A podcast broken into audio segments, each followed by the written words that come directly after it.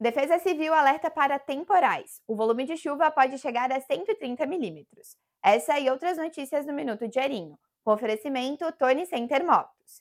Entre terça e quarta-feira, a região deve ser atingida por tempestades, acompanhadas de rajadas de vento e chuvas intensas. Em um vídeo que circula pelas redes sociais, o engenheiro agrônomo Ronaldo Coutinho fala sobre a possibilidade de enchentes na região nas próximas semanas. Aqui já pode ter problemas no Vale do Itajaí em relação ao rio Itajaí-Açu sair do leito e trazer transtornos para a região. Queda de barreira, alagamentos em vários pontos e saída de leito do rio. O climatologista Sergei Araújo confirma a informação de chuva para esta semana, com risco apenas de alagamentos locais.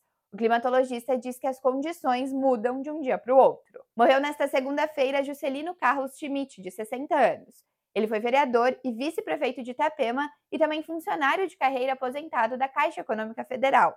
Juscelino morreu em casa, vítima de infarto. O sepultamento acontece às 9 da manhã de terça-feira. Uma mulher de 30 anos levou dois tiros, no braço e no abdômen. A tentativa de feminicídio aconteceu no bairro Morretes, em Itapema, no início da noite de domingo. O principal suspeito de ser o autor dos disparos é o ex-companheiro que já havia ameaçado de morte. Imagens de uma câmera de segurança mostram um atirador fugindo correndo pela rua. A vítima está no Hospital Ruth Cardoso, em Balneário Camboriú. Está estável, mas com quadro considerado delicado. Ninguém foi preso. Leia mais notícias em diarinho.net.